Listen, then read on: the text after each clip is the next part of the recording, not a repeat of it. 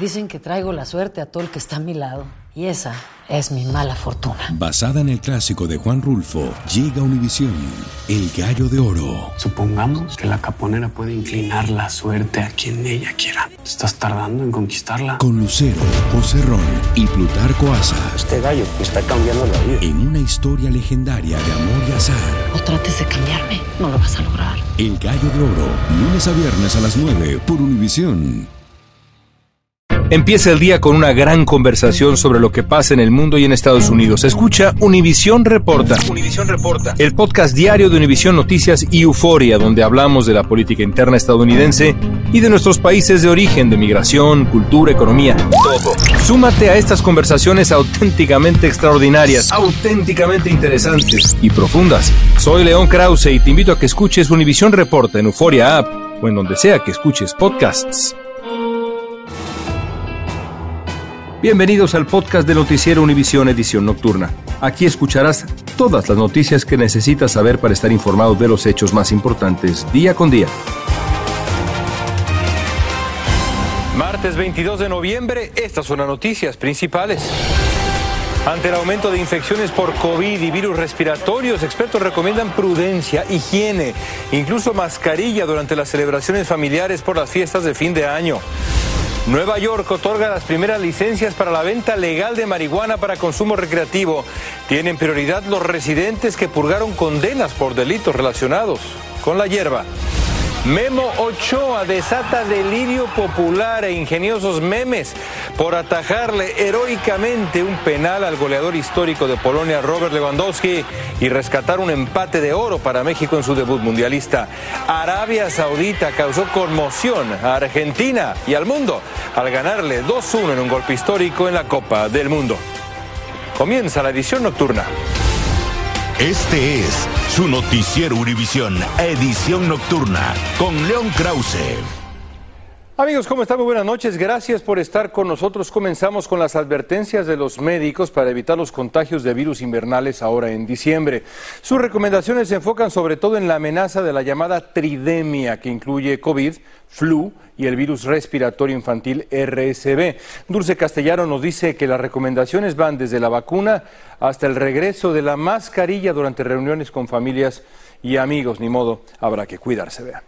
El Día de Acción de Gracia reúne a las familias a lo largo del país, pero también podría representar la posibilidad de contraer alguna enfermedad contagiosa. Estamos viviendo una triple pandemia, lo que estamos llamando la tridemia, donde tenemos el número de COVID-19 incrementando, el número de la influenza y también el número de casos de RSV o el virus respiratorio sincitial que está causando tanta hospitalización de niños. Los expertos médicos recomiendan poner en práctica las medidas de salubridad que ya conocemos como vacunarse con el refuerzo del COVID-19 y la vacuna contra la influenza a todos los miembros de la familia que sean elegibles. Proteger a las personas más susceptibles, ya sea a un bebé recién nacido o a las personas mayores con condiciones crónicas. Utilice un cubrebocas si estará viajando y en el interior de la reunión y hágase un examen de COVID-19 casero antes de acudir a la celebración.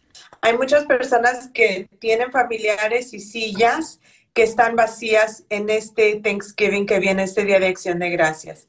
Queremos que cada persona en nuestra familia esté sentada la próxima Navidad, el próximo Año Nuevo. Para preparar un pan de elote, Ana Ortega dice que ya están preparando la cena y la celebración, pero siguen practicando los buenos hábitos de higiene. Lavarnos las manos, el, desinfectante, todo lo que tenemos que hacer. Y claro, ya que andamos en la tienda y como está lleno de, de gente ahorita, pues tratar de protegernos un poquito con el cubrebocas, por último, se implora la prudencia. Si tiene cualquier síntoma de alguna enfermedad contagiosa, se le recomienda quedarse en casa.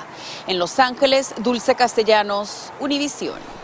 Ya buenas noticias para mucha gente que vive en Chicago. La ciudad anunció que va a entregar 500 dólares a miles de sus vecinos gracias a un nuevo programa destinado a ayudar a aquellos que quedaron fuera del estímulo económico por el COVID-19. Desde allá, desde Chicago, David Palomino nos explica quiénes califican para este beneficio. En Chicago, a través de un nuevo programa de ayuda económica, los residentes elegibles podrán recibir hasta 500 dólares. En el Departamento de Servicios y Apoyo a Familias de la Ciudad de los Vientos dicen que el dinero será para los menos favorecidos. El programa de resiliencia 2.0 está diseñado para asistir a unas 25.500 personas que en el pasado no hayan recibido fondos de programas de estímulo económico. De acuerdo con la ciudad de Chicago, este programa cuenta con 14.68 millones de dólares y la distribución de fondos entre las personas que soliciten se hará a través de un sistema de lotería. La prioridad será para quienes en sus declaraciones de impuestos del 2019 tengan dependientes mayores de 17 años. Es una buena decisión de la, de la municipalidad de, de, Chicago, porque hay mucha gente que necesita. Dentro de los requisitos, los interesados deben demostrar que viven en Chicago, ser mayores de 18 años y tener ingresos por debajo del 300% del nivel de pobreza federal. Por ejemplo, un hogar compuesto por cuatro personas ingresos menores a 83.250 dólares.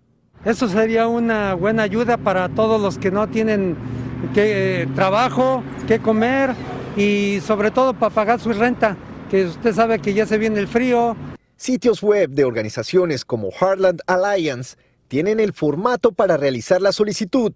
Durante el proceso no se hacen preguntas sobre el estatus migratorio. La fecha límite para solicitar estos fondos es el próximo 9 de diciembre. En Chicago, David Palomino, Univisión. Un niño pequeño murió en California tras ser hospitalizado con complicaciones por el virus respiratorio sincitial o RSV. Los expertos advierten que este virus está afectando a más niños de lo normal debido a la pandemia de COVID-19 y que el aumento de casos tiene a muchos hospitales operando, como ya casi es costumbre por desgracia, a su máxima capacidad. Galo Arellano nos habla de esta difícil, difícil situación. El sistema de salud de la Universidad Riverside en California confirmó que un niño falleció hace pocos días atrás debido al virus conocido como RSV. Las autoridades no han especificado la ciudad de residencia o el sexo de la víctima, pero era un menor de cuatro años y murió después de contraer una enfermedad respiratoria que posiblemente esté relacionada con el virus respiratorio sincitial. La mortalidad de este virus siempre ha estado presente, alcanzando hasta 1.6% en eh, niños menores de cuatro años. Según los datos de los Centros para el Control y la Prevención de Enfermedades, los casos semanales de BRS en todo el país han aumentado de 5.872 en la semana que terminó el primero de octubre a 16.512 en la semana que terminó el 5 de noviembre. Daniel Mayfield, de 13 años, también murió en Oklahoma. Su familia dice que todo inició con un resfrío. Luego lo diagnosticaron con BRS y falleció en cuestión de tres días. Es importante que los padres vean eh, fiebre persistente, tos, dificultad para respirar. De costa a costa se reportan hospitales que operan al límite de su capacidad. Según los expertos, el BRS está apareciendo antes y afectando a más niños de lo habitual debido a que durante la pandemia la actividad de este virus fue escasa o nula debido a los confinamientos. Pero ahora los niños están expuestos al virus por primera vez, sobre todo aquellos que nacieron a partir de marzo de 2020. ¿Cómo proteger a su familia? Vacúnese lo más pronto posible. Opte por realizar reuniones sociales en lugares con buena ventilación. Las autoridades dicen que no está de más que usted advierta a sus invitados que si van a llegar a su casa y tienen algún problema respiratorio, es mejor que no vengan a la fiesta. Desde Miami, Florida, Galo Arellano, Univisión. ¿Intentas siempre encontrar respuestas para los oscuros misterios que nos rodean? Desapariciones, asesinos seriales, crímenes, pactos. Te invitamos a indagar junto a un grupo de expertos y especialistas en los hechos sobrenaturales que te desvelan. Enigma sin resolver es un podcast de euforia. Escúchalo en el app de Euforia o donde sea que escuches podcast. Si no sabes que el Spicy McCrispy tiene Spicy Pepper Sauce en el pan de arriba y en el pan de abajo, ¿qué sabes tú de la vida? Para, pa, pa, pa. Esto solo es el principio. Porque lo mejor. Esto no se va a quedar así. Lo más impactante. ¿Por qué? Soy tu madre. Esta mujer me robó. Por favor, abre tus ojos. Está por venir en. ¿Entendiste? Tu vida es mi vida. de lunes a viernes a las 8 por Univisión. Y eso sí que amerita un brindis, ¿no crees? Continuamos con el podcast de la edición nocturna de Noticiero Univisión. Nuevos reportes indican que el pistolero que mató a cinco e hirió a 16 personas en un bar en Colorado cambió su nombre cuando era adolescente al presentar una petición legal en Texas alegando que quería protegerse de su padre con historial criminal. Entre tanto, el veterano de Irak y Afganistán que neutralizó al atacante contó cómo logró doblegarlo y evitar un daño mayor. Por cierto, el responsable está ya en la cárcel esperando enfrentar al juez el día de mañana. Juan Carlos González habló con el héroe. Mira, es, esta parte de combate. No es parte de vida. No, no, no es humano.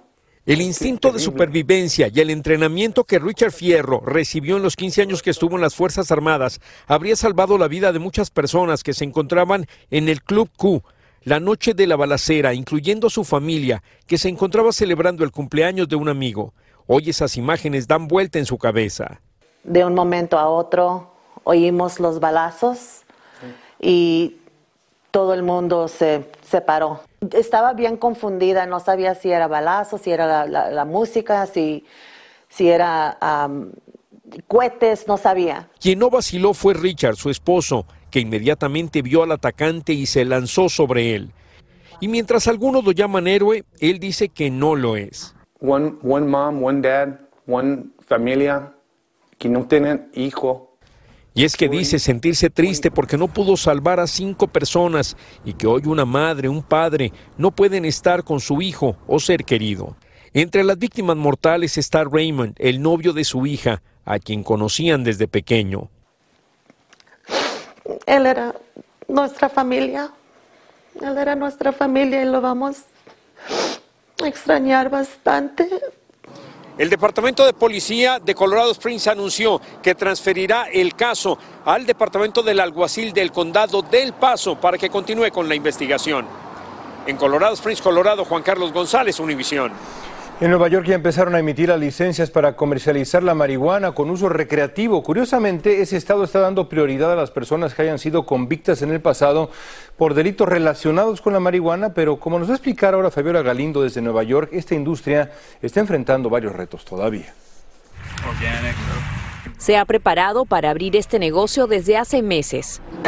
Cosmarte es uno de 900 solicitantes que esperan conseguir un permiso que a partir de esta semana se otorga en Nueva York para vender marihuana recreacional. Estamos operando, le dieron eh, la primera ronda de 38, 36 licencias a, a, gente ayer, pero todavía me dicen que en diciembre van a hacer una segunda ronda. A los 13 años vendió marihuana por primera vez. Eventualmente fue a la cárcel. Fue demasiado difícil cuando yo salí de la prisión, eh, nadie me quería dar una oportunidad. Ahora es justamente ese antecedente lo que le da prioridad para vender la planta de manera legal. Estas licencias fueron muy específicas a personas que fueron convictos y también con eh, un 10% de negocio en su historial. En esta primera fase se espera que el Estado de Nueva York entregue al menos 175 permisos, creando así una industria regulada. El uso de marihuana con fines recreativos ya es legal en 21 estados y en 37 se aprobó su uso medicinal. El problema es que algunos la venden en la calle, a pesar que la ley exige que el dinero recaudado en impuestos se utilice en las comunidades más afectadas. La ciudad y el Estado está buscando forma de cómo integrar esas personas al sistema legal, pero sin tener que criminalizarlo. Sé que hemos visto en varias ocasiones ahora, últimamente, que están confiscando eh, cannabis de tiendas y personas que están vendiendo, no lo están arrestando necesariamente, pero en el futuro tal vez pueda haber multas. En Nueva York, Fabiola Galindo, Univisión. El expresidente Donald Trump sufrió un serio revés judicial después de que la Corte Suprema rechazara su petición para evitar la entrega de sus declaraciones de impuestos a un comité del Congreso. Es la segunda derrota consecutiva de Trump en el máximo tribunal, que en octubre se negó a intervenir en la lucha legal sobre el allanamiento del FBI a la mansión del exmandatario, en el que se encontraron documentos clasificados que se llevó al dejar la Casa Blanca. La tercera jornada del Mundial de Qatar 2022 nos entregó una de las más grandes sorpresas de la historia de las Copas del Mundo. Pero bueno, vamos a ver los datos más interesantes que nos dejó este día. Empezamos con Argentina, que hoy sufre. No perdía en su debut mundialista desde Italia 90, luego llegó a la final. Además de que la derrota les cortó una racha de 35 partidos consecutivos sin perder. Por su parte, Arabia Saudita, que está en la gloria, ganó por primera vez en su debut mundialista. Mientras tanto, Dinamarca se mantiene tiene invicto ante equipos africanos en mundiales con dos victorias y tres empates, además de que ligó ya cuatro juegos invicto en la justa mundialista. Y Túnez, Túnez cortó una racha de 12 juegos recibiendo al menos un gol en mundiales. Y en el juego de México, San Guillermo Ochoa se convirtió en el primer portero de la selección mexicana en detener un penalti durante el tiempo reglamentario desde el Mundial de 1930, pero también la selección azteca ligó tres partidos sin anotar en Copa del Mundo. Eso no es una buena noticia. Por su parte, Polonia rompió una racha de cuatro triunfos ante equipos de CONCACAF en mundiales. Y la actual campeona del mundo Francia, que se ve durísima, sumó su decimosegunda ocasión en la que marca cuatro o más goles en mundiales. Oliver Giroud igualó a Thierry Henry como máximo anotador en la historia de Francia, mientras que Craig Goodwin, el australiano, anotó su primer gol en Copas del Mundo. Un gran día, sin duda. Y bueno, el arquero Memo Ochoa fue la estrella en el debut de México en el Mundial de Qatar al atajarle el penal a ese hombre temible, el goleador polaco Robert Lewandowski, y evitar la caída de la selección mexicana. Ochoa repitió así otra jornada sensacional, como hace cuatro años en Rusia y ocho años en el Mundial de Brasil, cuando realizó pues, atajadas imposibles de antología, nada menos que ante el Scratch du Oro. Eso fue en Brasil. Vamos a ver. La afición de México le debe todo a un solo jugador y le entregó su amor a Paco Memo Ochoa, al que consideraron el héroe del partido contra Polonia por detener el penal a uno de los delanteros más letales del mundo. Su acción nos hizo ilusionarnos una vez más en este Mundial de Fútbol y ya hasta lo convertimos en santo. Por eso lo amo porque siempre nos salva. Robert Lewandowski, el goleador del Barcelona y que tiene uno de los porcentajes más altos de efectividad frente a portería, sucumbió ante las manos de nuestro Memo, que se hizo leyenda y en redes sociales quieren desde una estatua hasta hacerlo presidente. Nadie creía en él, nadie confiaba y no, pues nos tapó la boca a todos. Bien México y vamos por ese mundial, la verdad. El partido del tricolor se transmitió en plazas públicas del país de varios estados y según Memo Ochoa, estudió a detalle al delantero polaco. Sumamos un punto, ¿no? Es un rival que tiene jugadores muy buenos, físicamente muy potentes. Y en el partido rompequinielas, la Argentina de Messi fue derrotada por Arabia Saudita, lo que complica la clasificación del grupo donde también está México y Polonia. Eh, yo creo que sí, encomendarnos a Memo Ochoa, pero también creo que hay muchos jugadores a los cuales nos podemos encomendar. Y Francia, la selección campeona del mundo, le metió cuatro goles a Australia. La hazaña del ahora ya conocido San Memo Ochoa se convirtió en tendencia número uno en las redes sociales, batiendo a la sorpresiva derrota de la selección de Argentina, una de las supuestas favoritas para llevarse el Mundial. En Ciudad de México, Alejandro Madrigal, Univisión. San Memo Ochoa. Amigos, los invito a escuchar el podcast Univisión Reporta. Mañana vamos a hablar de un escándalo en México, precisamente. Las autoridades mexicanas le están haciendo la vida difícil a migrantes indocumentados que tienen hijos en México. Les está costando obtener actas de nacimiento. Escuchen. Son mexicanos con todas las de la ley, son nacidos aquí y algo interesante es que no solo tienen derecho a la ciudadanía mexicana, también a la que tienen sus padres.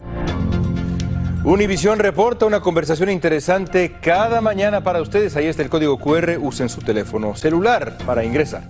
Univisión Reporta es el podcast diario de Univisión Noticias y Euforia en el que analizamos los temas más importantes del momento para comprender mejor los hechos que ocurren en Estados Unidos y el mundo. Univisión Reporta.